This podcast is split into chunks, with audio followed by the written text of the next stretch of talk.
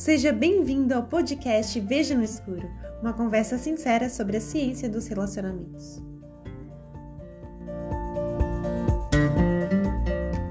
Olá, visionários, tudo bem? Hoje começa a nossa série Práticas Comuns de Namoro.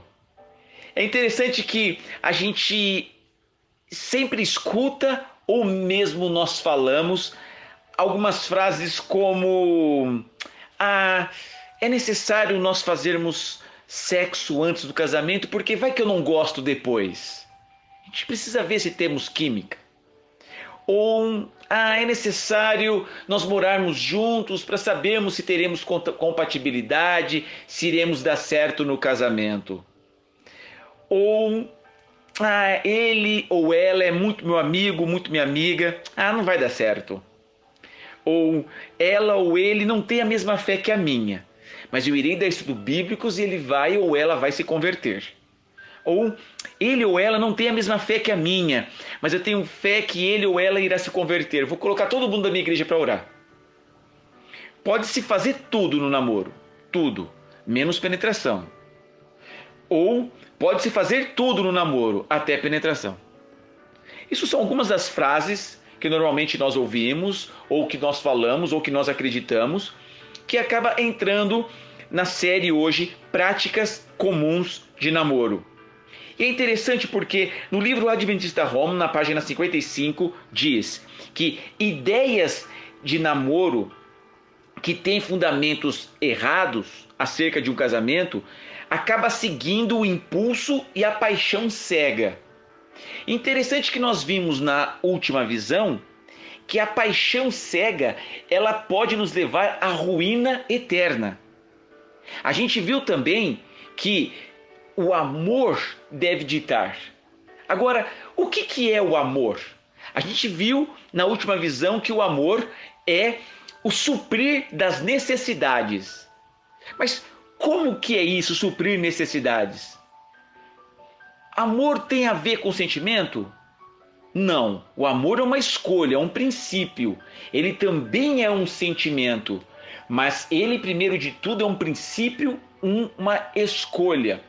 Um exemplo: é, você trabalha comigo numa empresa e você é o, o, o gestor ou o, o supervisor nessa empresa.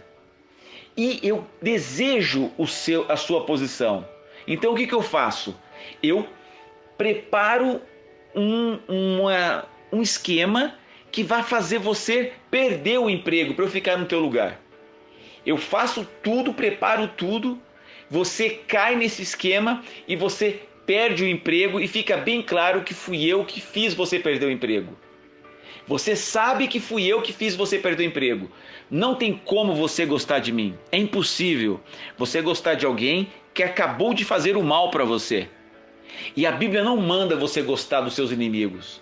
A Bíblia manda você amar os seus inimigos. A Bíblia não manda nada que você fazer, que você faça algo que é impossível, que não tenha lógica. Ela, tudo que ela pede para você fazer tem lógica e é possível fazer. Então você não gosta de mim, você não quer me convidar para o seu aniversário, para o seu casamento ou para o seu Natal, não tem problema, isso não é pecado, não é isso que a Bíblia pede. Você perde o emprego, vai para sua casa. E na mesma noite, a minha filha, ela passa mal e eu não consigo ligar o meu carro para levá-la no hospital. Você mora pré, próximo à minha casa. Eu lembro de você e ligo para você para você vir à minha casa levar a minha filha no hospital. Mesmo você não gostando de mim, você escolhe me amar, porque o amor é um princípio, é uma escolha. E você vá até a minha casa, pega a minha filha e a leva ao hospital, mesmo sem gostar de mim, mas você me amou. Então você escolheu me amar, mesmo não gostando. Isso é amor. Não interessa o teu sentimento do momento, não interessa o que você está sentindo no momento, você sempre vai escolher a amar.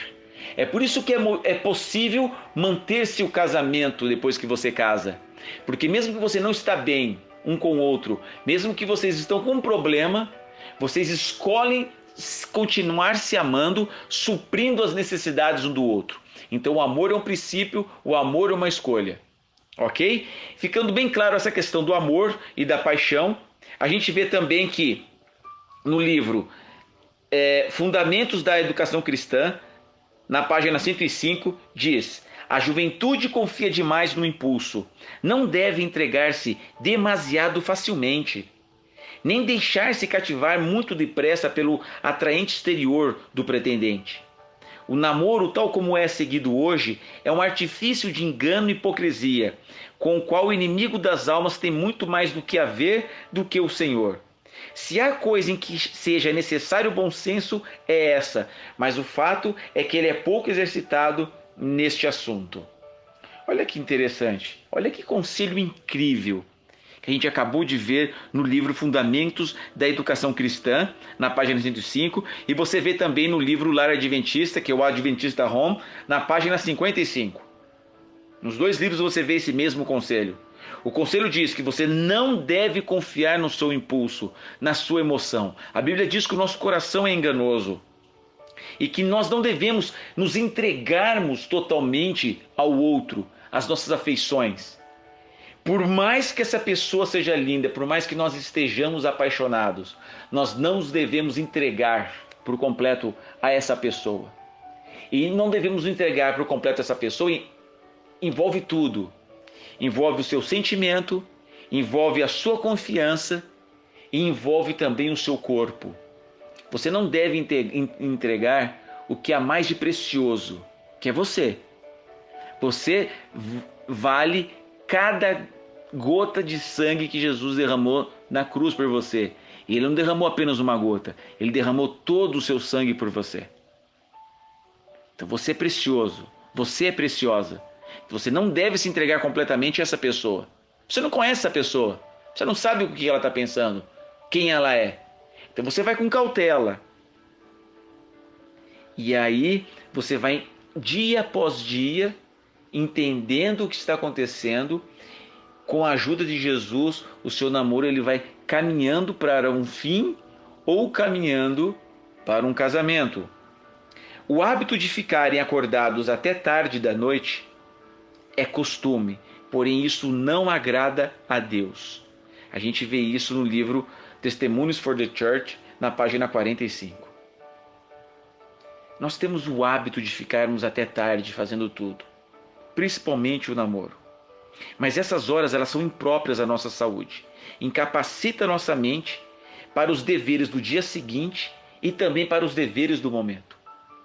Quanto mais tarde da noite a gente fica acordado, mais decisões erradas nós iremos tomar, porque nós, o nosso cérebro ele vai cada vez mais ficando incapacitado para fazer decisões acertadas do que você precisa fazer. Então, se tiveres em vista a glória de Deus, os teus passos serão dados com cautela. Não permitirás que o sentimentalismo amoroso vá te cegar, a fim de que você não consiga enxergar o que você deve fazer com o seu namorado ou com a sua namorada. Interessante que no livro Adventista Home, na página 56, diz que os anjos de Satanás, eles estão de vigia quando nós passamos, estamos tarde da noite namorando.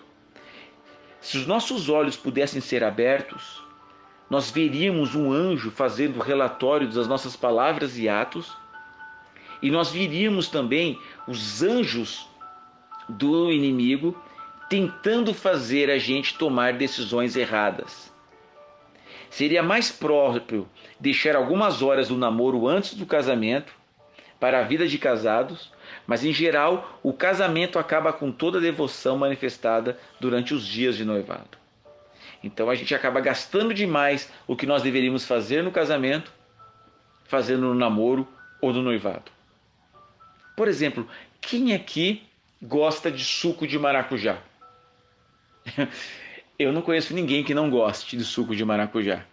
Todo mundo gosta de suco de maracujá. Se você não gosta de suco de maracujá, fale hoje, na, na, na, quando tiver aberto o grupo, que você não gosta. Eu preciso saber. Porque até hoje eu nunca encontrei alguém que não goste de suco de maracujá.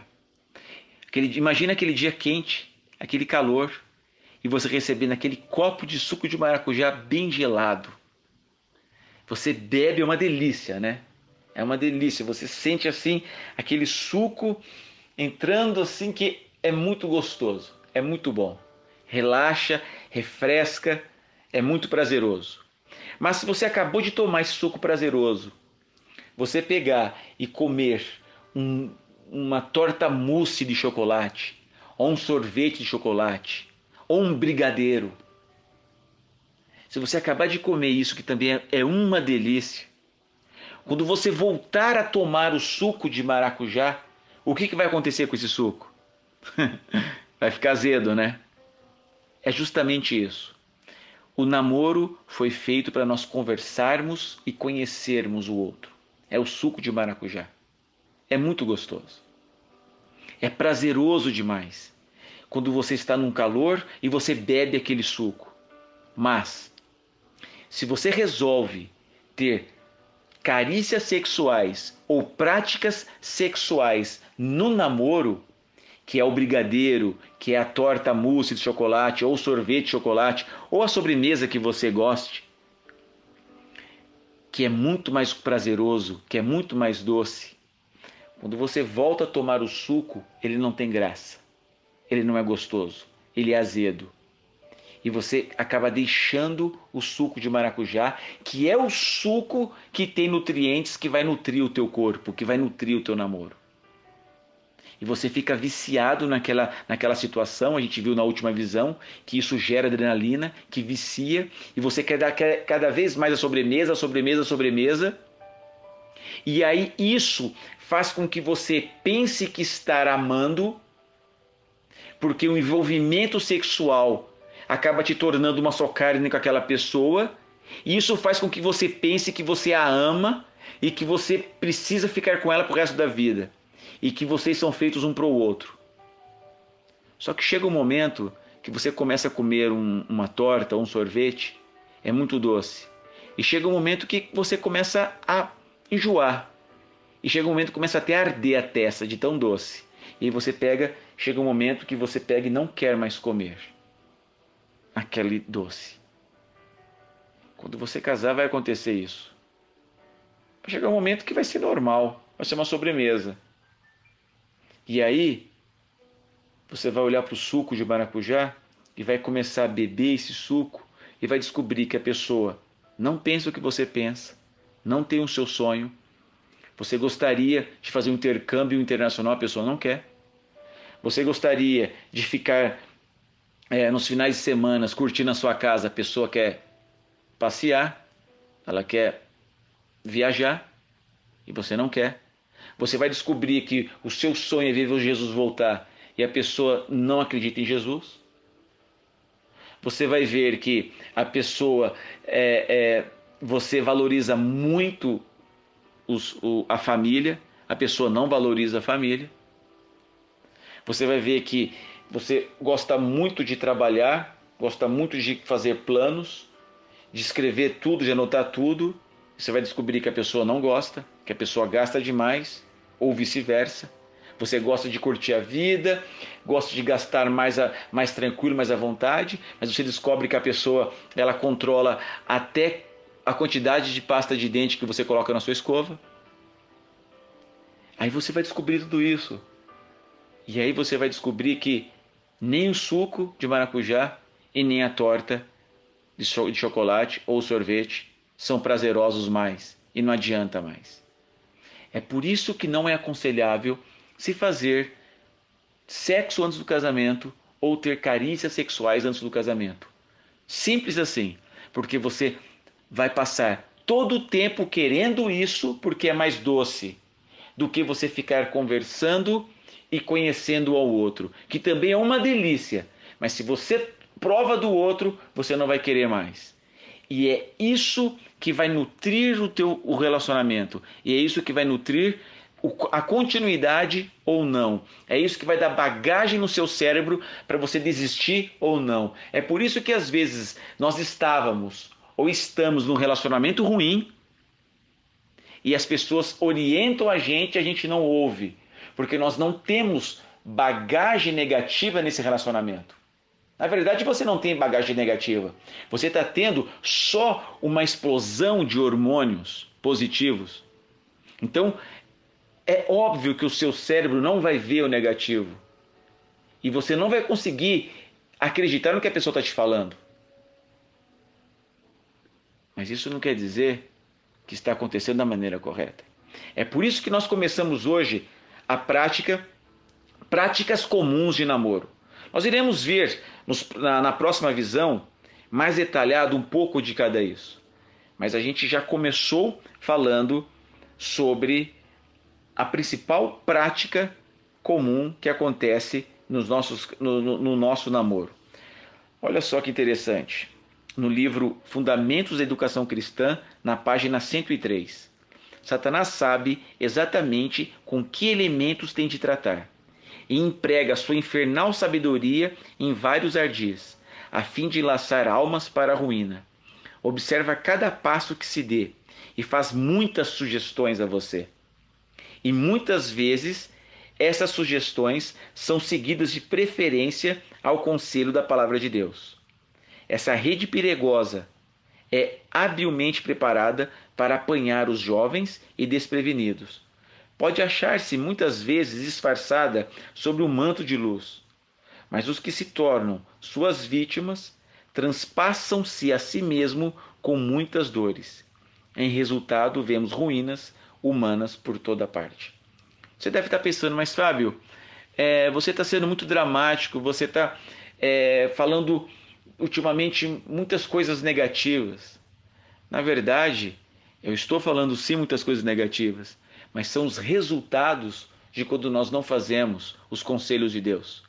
Se é chato ouvir, imagine você vivenciar.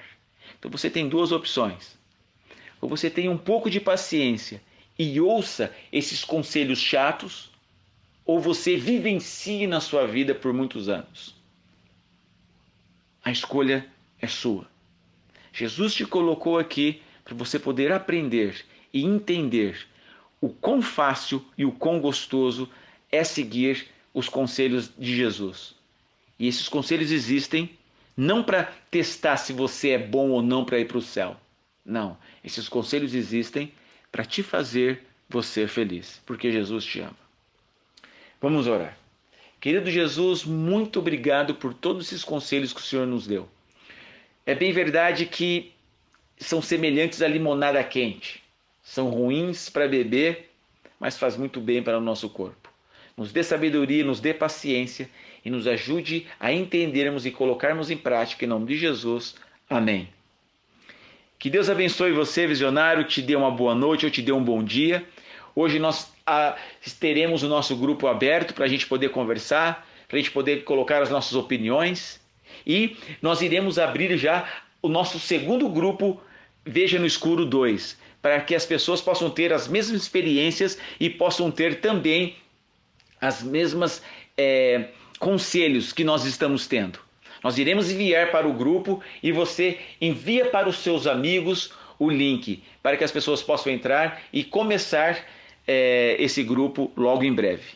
Que Jesus te abençoe e até logo mais. Pegue a visão.